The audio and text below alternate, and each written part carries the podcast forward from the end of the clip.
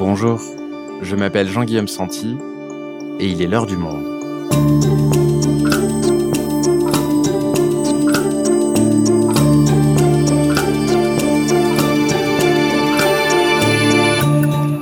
Aujourd'hui, Marseille est-elle devenue la nouvelle ville de France où poser ses valises définitivement dans un monde post-Covid-19 Chaque année, 20 000 néo-marseillais vont s'y installer. Ces nouveaux arrivants plutôt diplômés, issus de l'île de France ou de la région sud, sont séduits par le climat et le mode de vie de la cité phocéenne. Alors comment Marseille, longtemps stigmatisée, est-elle devenue le nouvel Eldorado de cette jeunesse? Quel impact de ces nouveaux arrivants sur la ville? Jean-Laurent Caselli, journaliste au Monde, nous raconte. Marseille, la destination phare d'une jeunesse en quête de liberté, un épisode produit par Clément Baudet et Jeanne Boézek, réalisation Amandine Robillard.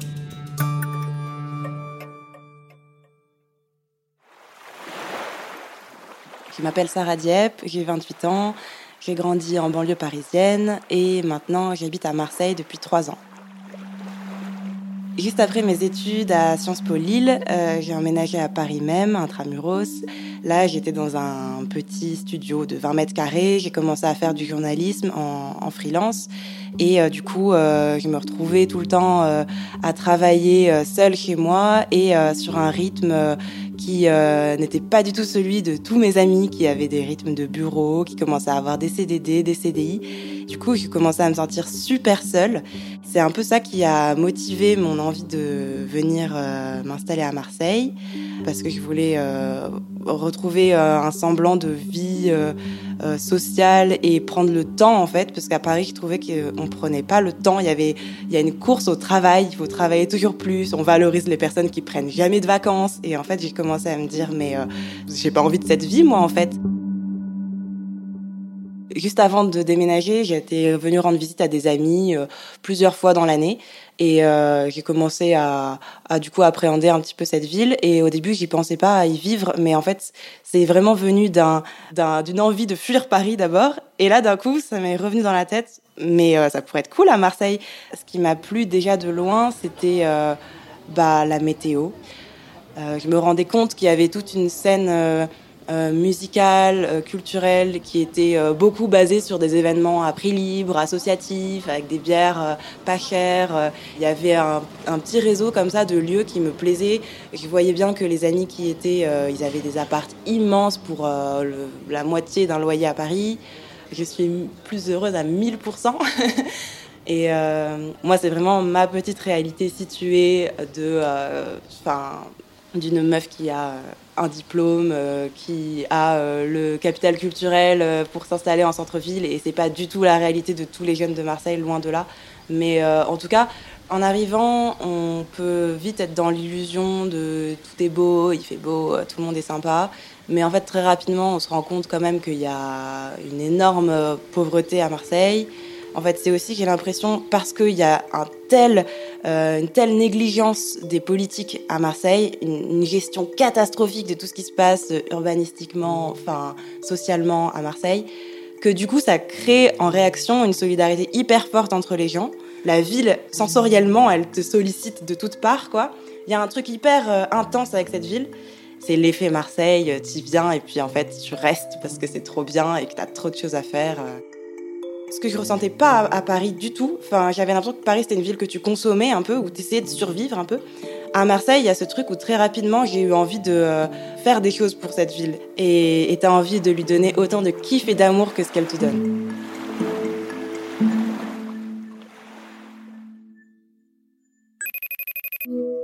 Allô Jean-Laurent, est-ce que tu m'entends? Oui, Jean-Guillaume, bonjour, je t'entends très bien. Alors Jean-Laurent, pour la petite histoire, tu es né à Marseille, tu y as grandi, tu es parti à Paris et tu es reparti vivre à Marseille ensuite.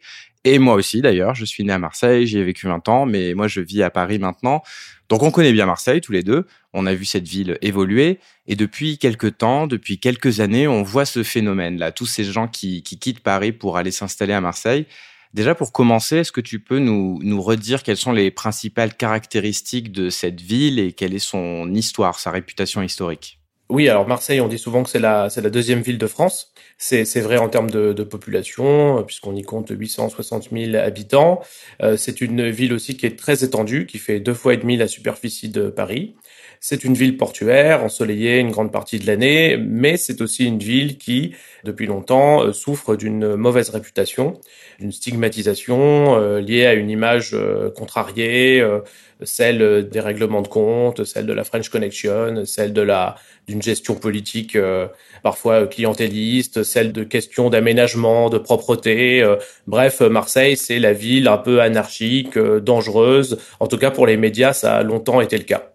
Alors quand est-ce que cette euh, mutation commence à s'opérer? On se souvient qu'elle a été élue euh, capitale européenne de la culture en 2013. Est-ce que cet euh, événement a marqué un tournant? Oui, ça a été un tournant euh, symbolique. Il faut rappeler que Marseille était raccordé au TGV Méditerranée depuis 2001, quand même. Paris-Marseille en trois heures, ça, ça fait 20 euh, ans que c'est une réalité.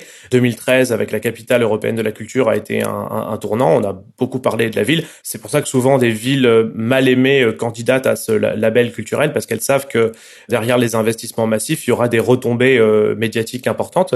Et à Marseille, tout ça a été quelque part symbolisé par la création du MUSEM, ce musée des civilisations de la Méditerranée, qui a été euh, conçu par Rudy Ricciotti et qui aujourd'hui est, euh, au même titre que Notre-Dame de la Garde, euh, un passage obligé quand on est touriste et qu'on passe un week-end à Marseille. Donc on a une grande ville dans le sud de la France avec la mer, on dirait qu'on ne s'en rend compte que maintenant. Cette stratégie culturelle portée par la mairie depuis 2013, le TGV qui la rend beaucoup plus accessible, beaucoup d'éléments qui la rendent très attractive, mais on a l'impression que ça s'est encore plus amplifié depuis un an. Alors, est-ce qu'il y a eu un effet euh, crise du Covid sur la popularité de Marseille? Oui, clairement, il y a eu un effet accélérateur puisque les Français ont passé leurs vacances euh, à domicile durant l'été 2020 à cause de la fermeture des frontières. Donc, ils ont été très nombreux à chercher des, alternatives touristiques et, Marseille était vraiment en, tête du tableau. Et pour certains, pendant cette année de confinement, venir télétravailler à Marseille. Donc on a vu en, euh, quelque part euh, un switch entre des, des touristes euh, qui passaient un week-end, une semaine, à des gens qui étaient plus que des touristes, qui restaient peut-être quelques semaines ou quelques mois, à des nouveaux habitants, c'est-à-dire des gens qui, à force de passer des week-ends prolongés, se disent, ben en fait Marseille c'est pas si mal pour un week-end, ça pourrait même être une ville pour s'y installer. Et je, je donne l'exemple dans l'article d'Elsa qui me dit, c'est vrai qu'avec mon budget, en vivant seul en Île-de-France, ben, j'avais le choix entre Noisy-le-Grand ou, Marseille, et ben, le choix est, vite fait. Après, dans la mesure où Paris a atteint le seuil euh, des 10 000 euros du mètre carré, euh, Marseille, en comparaison, euh, reste une des grandes villes les, plus accessibles en France. Donc, il est évident que cet élément a pu aussi attirer de, plus en plus de gens qui, peut-être une décennie avant, n'auraient pas regardé Marseille. Alors justement, Jean-Laurent, toi, dans un article pour Le Monde, tu as voulu t'intéresser à ces nouveaux arrivants qui vont à Marseille. quand est-ce que tu as commencé à t'intéresser à ce phénomène? Bah, en fait, euh, ayant grandi à Marseille et ayant passé euh, pas mal d'années en région parisienne, je me suis réinstallé dans le sud il y a, il y a deux ans. Je me rappelle que lors d'un événement auquel on m'a invité pour pour parler des, des, justement de ces dynamiques euh, sociales, culturelles autour de la de l'image de Marseille, été frappé de voir dans l'audience une population assez jeune, avec beaucoup d'artistes, beaucoup d'étudiants en beaux-arts, beaucoup de créatifs, qui étaient pour une majorité d'entre eux non marseillais en tout cas qui n'y habitait que depuis quelques mois ou quelques années tout au plus. Et euh, j'étais frappé en fait par ce, cette vague en fait quelque part générationnelle de jeunes créatifs qui s'installaient. Il, il m'a semblé euh, que ça, ça méritait une enquête plus approfondie.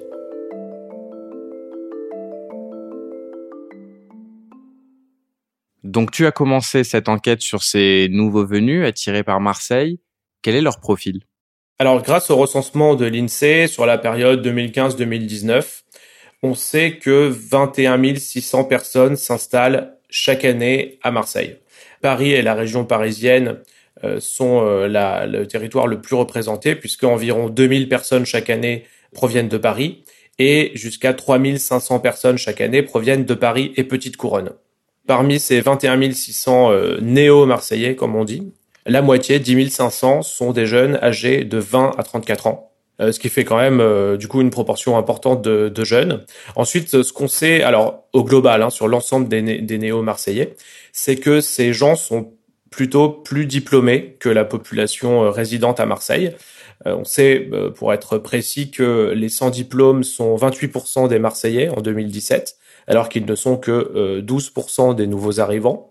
Et on sait à l'inverse que les diplômés du supérieur, Bac plus 2 et plus, représentent un néo-marseillais sur deux, alors que à Marseille, dans la population résidente, il n'y a que 37% de diplômés du supérieur grâce euh, aux interviews réalisées avec les, spécialistes de la gamme, qui est l'agence euh, d'urbanisme de l'agglomération euh, marseillaise, on sait que le profil créatif, artistique, culturel est, bien représenté à Marseille, qui est une. Il faut rappeler que la, la métropole est, est la métropole ex-Marseille-Provence qui rassemble deux villes assez distinctes par leurs caractéristiques économiques. Aix attire plutôt euh, des ingénieurs, des entreprises de high-tech et des startups, alors que Marseille est plutôt spécialisée, on pourrait dire, dans, dans l'accueil de profils euh, d'artistes, de créateurs de euh, d'indépendants qui travaillent dans la culture et dans la communication ou ce type de profession intellectuelle.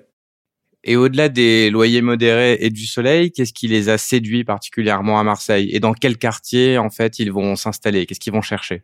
On constate que les arrondissements du centre-ville, le premier arrondissement, le cinquième, le sixième, séduisent beaucoup les, nouveaux arrivants. C'est là que se trouvent les galeries d'art, les, les bars, les restaurants. Euh, c'est là que leurs amis, tout simplement, euh, habitent déjà. Ils sont beaucoup à s'installer en coloc. Et, voilà, tous ces, tous ces facteurs jouent, je pense, à, la fois le fait que ce sont des quartiers, par exemple, comme La Plaine ou Longchamp, ce sont des quartiers qui ont une réputation euh, d'être vivants, d'être agréables à vivre, d'être aussi un peu festifs et d'accueillir cette jeunesse. On a l'impression que cette réputation euh, qui a longtemps été euh, mauvaise de certains quartiers, euh, le côté populaire, peut-être un peu anarchique de certains quartiers, de façon paradoxale, justement séduit cette population et c'est ce qu'elle va aller chercher. Oui, c'est vrai que pendant longtemps, Marseille a eu un problème avec son image dans la mesure où elle essayait de se faire passer pour ce qu'elle n'était pas. Il y a eu beaucoup de tentatives justement d'embourgeoisement du, centre-ville qui ont généralement échoué. Et là, depuis quelques années, on observe une autre dynamique un peu plus euh, spontané, euh, qui est que ces jeunes dont je parle dans, dans l'article viennent s'installer aussi pour la réputation hors des clous de, de Marseille. Euh, on peut citer l'exemple du quartier de la Plaine et ou du cours Julien, qui sont alors qui sont depuis longtemps hein, des, des, quartiers historiquement alternatifs, festifs, avec beaucoup de, de, bars, de restaurants, des, des, des boutiques de tatouage, des, petits artisans d'art des artistes et c'est vrai que voilà cette ambiance qui est une ambiance euh, à la fois euh, un petit peu étudiante, un peu créative et un petit peu schlag, euh, comme on dit parfois, c'est-à-dire avec oui cette forme de, de laisser aller, le, fait aussi que toutes les personnes qui n'ont pas envie de, de, vivre une vie conformiste, pavillonnaire, bah, ont tendance à s'installer plutôt dans ces dans ces coins-là, fait que bah, ce centre-ville de Marseille a une certaine atmosphère qu'on va difficilement retrouver ailleurs. Et une idée qui revenait très souvent, c'était celle de liberté le fait qu'à Marseille, on, on, a le droit de faire ce qu'on veut en quelque sorte, en tout cas qu'on est plus libre, moins contraint que dans d'autres euh, villes qui ont peut-être une image plus conformiste, plus bourgeoise.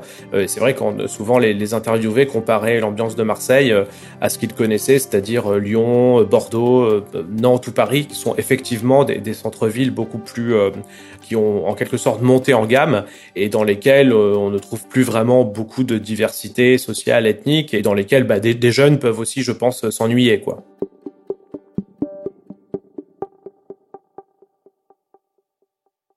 Est-ce qu'on pourrait faire euh, aujourd'hui un, parallèle euh, de Marseille avec, par exemple, la ville de Montreuil en banlieue parisienne, c'est-à-dire une ville euh, plus diverse, moins chère, prisée depuis longtemps également par une population, on va dire, d'artistes, de créatifs à la recherche d'espaces qui n'ont plus les moyens de vivre à Paris. Est-ce que Marseille, c'est un peu devenu ces, ces villes de, de proches banlieues parisiennes qui permettent de s'y installer plus confortablement? Effectivement, la comparaison entre Marseille et Montreuil en Seine-Saint-Denis, elle me semble très juste. Hein. Euh, cette petite couronne euh, de la Seine-Saint-Denis euh, a été longtemps un, endroit où ont, vécu les artistes, les, musiciens, les militants également. Donc il y a, vraiment une, sociologie particulière hein, de, l'Est parisien et de toute cette couronne populaire de Seine-Saint-Denis. Aujourd'hui, avec la, montée inexorable de l'immobilier, du, prix des, loyers à Paris et, aussi en banlieue, eh bien ce milieu a tendance à, se décaler en fait un peu plus loin puisqu'il ne, ne peut plus vivre, il ne peut plus non plus travailler dans des, ateliers, dans des, bureaux partagés. Et c'est pour ça aussi, je pense, que Marseille redevient euh, ou devient en tout cas attractive auprès de cette population qui trouve quelque part dans son centre-ville une version au soleil de ce qu'étaient euh, certains quartiers de l'Est parisien il y a encore 10 euh, ou 20 ans. Et alors, est-ce qu'à Marseille, ces nouveaux arrivants trouvent un tissu associatif? Est-ce que ce sont aussi des profils militants? Alors oui, il faut rappeler que le centre-ville marseillais attire de, de longue date les, militants parce que il y a aussi une culture de gauche euh, associative, euh, militante forte de longue date. Et on pourrait dire qu'en quelque sorte, cette dimension, cette identité-là du centre-ville s'est renforcée par l'apport de, de néo-marseillais, de nouveaux arrivants. On le voit dans le milieu associatif, on le voit dans le, dans le monde intellectuel, avec beaucoup de, de revues, de sites qui vont être basés euh, à Marseille, avec aussi une partie du, du mouvement euh, féministe, dont les, les, jeunes, les jeunes militantes vont, vont aussi euh, être attirées par Marseille. Effectivement, le, le, le bouillonnement militant marseillais s'est exprimé à plusieurs reprises ces dernières années. Alors, tu viens de nous décrire ce, phénomène d'installation de ces euh, néo-marseillais. Euh, la question que je me pose, c'est comment sur place réagissent les habitantes et les habitants historiques de Marseille face à l'arrivée de cette population? Alors les réactions sont partagées, mais il est clair que le sujet euh, provoque des discussions, voire des tensions. On peut citer un, exemple intéressant avec le, roman 5 dans tes yeux, paru en 2020, euh, par euh, le romancier euh, Adrien Bels, qui s'amuse de justement de cette confrontation entre ce qu'il appelle les venants, c'est-à-dire les, ceux qui viennent d'ailleurs, les nouveaux arrivants, et les habitants historiques, qui peuvent être soit amusés, soit parfois un peu agacés par les attitudes des, des, des néo-marseillais que ce soit leur manière de parler euh, sans accent ou parfois leur, leur arrogance, hein, un petit peu. Euh, ils espèrent que ce qu'ils viennent chercher va ne, en fait ne va pas disparaître, alors que parfois ils ne se rendent pas compte que c'est euh, pas évidemment pas eux individuellement, hein, mais, mais leur, présence qui entraîne aussi des, des, des changements pour la ville dans son ensemble.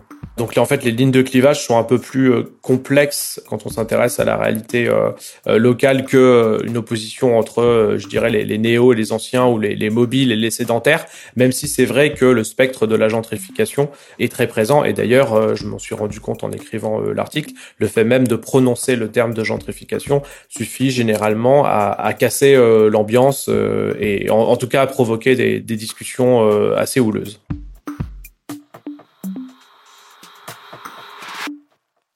Alors, tu nous donnais euh, quelques chiffres euh, tout à l'heure. 21 600 nouveaux arrivants chaque année à Marseille. J'imagine malgré tout, au-delà du phénomène très visible peut-être par les réseaux sociaux, etc., euh, ce n'est pas non plus grand-chose à l'échelle de la population globale de la ville. On peut nuancer de deux manières. Déjà, c'est vrai que sur une ville de, plus de 850 000 habitants, c'est pas forcément beaucoup. D'autant qu'il faut rappeler que le, solde reste négatif, c'est-à-dire que on a parlé des gens qui arrivaient, mais on n'a pas parlé des gens qui partaient. Euh, or, euh, quand les gens euh, commencent à avoir des enfants, ils, ont tendance à s'écarter à s'éloigner dans les quartiers périphériques de Marseille, voire à faire comme les, les anciens Marseillais, c'est-à-dire à aller vivre plutôt dans, dans le périurbain. Donc en fait, cet afflux est aussi compensé par des départs. Alors, il faut rappeler que le, le profil qu'on a décrit de jeunes qui s'installent à Marseille, concerne des gens qui emmènent leur travail avec eux, qui peuvent télétravailler, qui ne sont pas dépendants en fait du territoire pour trouver du travail, car un, des problèmes de, de Marseille, c'est que son, son secteur privé en fait est assez euh, limité et euh, c'est une ville qui est touchée par un fort taux de chômage. Et donc voilà, le tissu économique euh, local fait qu'il n'est pas forcément évident de s'implanter. En tout cas, si on a dans l'idée de descendre avec son CV et de chercher un emploi comme on le ferait dans une autre grande métropole française. Et les processus de gentrification qu'on a pu voir dans certaines grandes villes françaises comme Bordeaux par exemple, est-ce que c'est possible à Marseille, notamment dans ces quartiers euh, centraux dont tu nous parles, qui euh, ont, euh, qui sont historiquement relativement populaires? Ceux qui s'intéressent au sujet à Marseille en rigolent doucement euh, quand on leur parle de gentrification parce que d'une part le centre-ville est et reste très populaire. Hein. Les, les, les, nouveaux arrivants dont on parle sont considérés comme une goutte d'eau euh, à l'échelle de la démographie de la ville. Et, et par ailleurs, on n'est pas dans un schéma d'éviction vers d'autres communes ou vers des banlieues euh, qui resteraient euh, plus accessibles. En fait, les communes alentours sont plus chics en fait et plus chères que Marseille. On peut pas comparer en fait ce qui se passe à Marseille à ce qui s'est passé à Paris ou ce qui se passe dans d'autres métropoles françaises dans lesquelles en fait des, des, franges de la banlieue de plus en plus éloignées euh, accueilleraient des populations qui seraient euh, poussées dehors en quelque sorte par de, nouveaux arrivants. Euh, ce qu'on voit, c'est plutôt une, forme de cohabitation dans, dans l'hypercentre entre anciens et nouveaux arrivants, même si il faut aussi préciser qu'il y a des petites poches d'attractivité qui sont pour le coup devenus des endroits voilà très très prisés de l'immobilier local et dans, lesquels des Parisiens entre guillemets, c'est-à-dire des gens qui ont un, pouvoir d'achat plus important, débarquent et ont tendance à rendre les, les, les, quartiers complètement inaccessibles par rapport au pouvoir d'achat local. Ça c'est aussi une réalité, mais mais c'est pas la réalité de l'ensemble de la ville. La dernière question que j'ai envie de te poser, Jean-Laurent, pour ce podcast, c'est est-ce que ça va durer? Est-ce qu'on est finalement face à une mode passagère de cette ville de Marseille ou au contraire face à un phénomène pérenne? Il y a une partie de, l'opinion qui pense que tout ça va faire pchit et qu'on en fait trop d'ailleurs sur la, gentrification et les néo-marseillais. D'ailleurs, Marseille n'en est pas à son premier phénomène euh, d'engouement hein, cyclique. Et puis il y a ceux qui pensent qu'au contraire, cette fois, euh, c'est peut-être la bonne euh, pour le meilleur ou pour le pire d'ailleurs. Hein. C'est-à-dire que le, changement va vraiment avoir lieu. On peut rappeler que on est quand même dans, dans l'après-Covid, donc les mentalités ont évolué, le télétravail donne des marges de manœuvre supplémentaires aux salariés, même si on ne sait pas jusqu'à quand ça va durer. Et par ailleurs, l'arrivée euh, d'une de, de, la gauche du printemps marseillais au, municipal en 2020 a aussi euh, symboliquement eu un effet sur euh, cette population qui, parmi tous ceux qui hésitaient à descendre, se disent tiens ben voilà cette ville qui pendant 25 ans était aux mains de la droite a changé de bord. Elle est aujourd'hui gérée par une équipe qui a à cœur d'améliorer l'aménagement de la ville, son cadre de vie, qui est aussi sensible aux questions d'écologie et ça, c'est aussi quelque chose qui peut euh, favoriser en fait des installations euh, à l'avenir. Donc voilà, l'histoire n'est pas encore écrite et on ne sait pas encore euh, vers où on, on se dirige. Mais en tout cas, ce qui est sûr, c'est que localement, ce sont des sujets qui font vraiment débat. Merci Jean-Laurent. Merci à toi, Jean-Guillaume.